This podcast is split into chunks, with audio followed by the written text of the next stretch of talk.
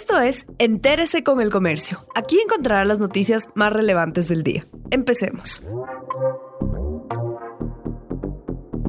A continuación, los temas más destacados del comercio este miércoles 11 de noviembre.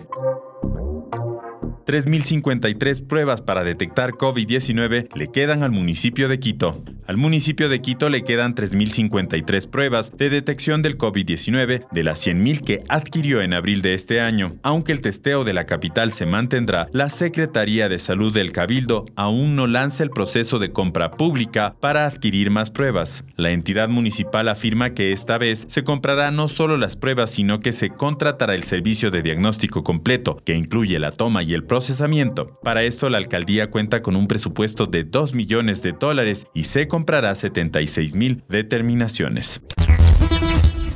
Tres universidades desarrollaron sus propias pruebas para coronavirus. Durante los casi nueve meses de pandemia de COVID-19, los laboratorios de las universidades centraron su trabajo en el procesamiento de pruebas de diagnóstico PCR. Además, con el objetivo de bajar costos y agilizar la obtención de resultados, la Universidad de las Américas UDLA desarrolló un kit propio para la detección del coronavirus. La Central y la PUSE también apostaron por ello. Ecugen es el nombre del kit elaborado por investigadores de la UDLA contiene reactivos para el diagnóstico de la nueva cepa de coronavirus que ha dejado 175.711 infectados en el país hasta ayer.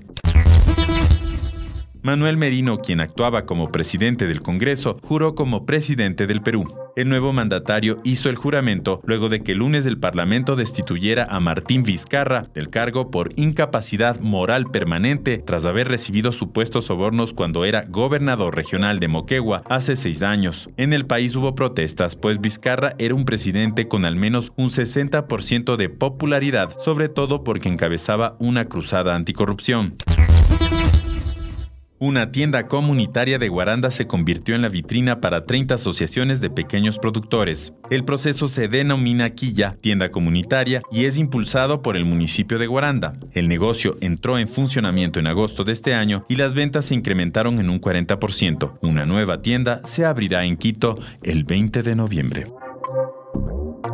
Gracias por acompañarnos. No olviden seguirnos en Facebook, Twitter e Instagram como El Comercio Com.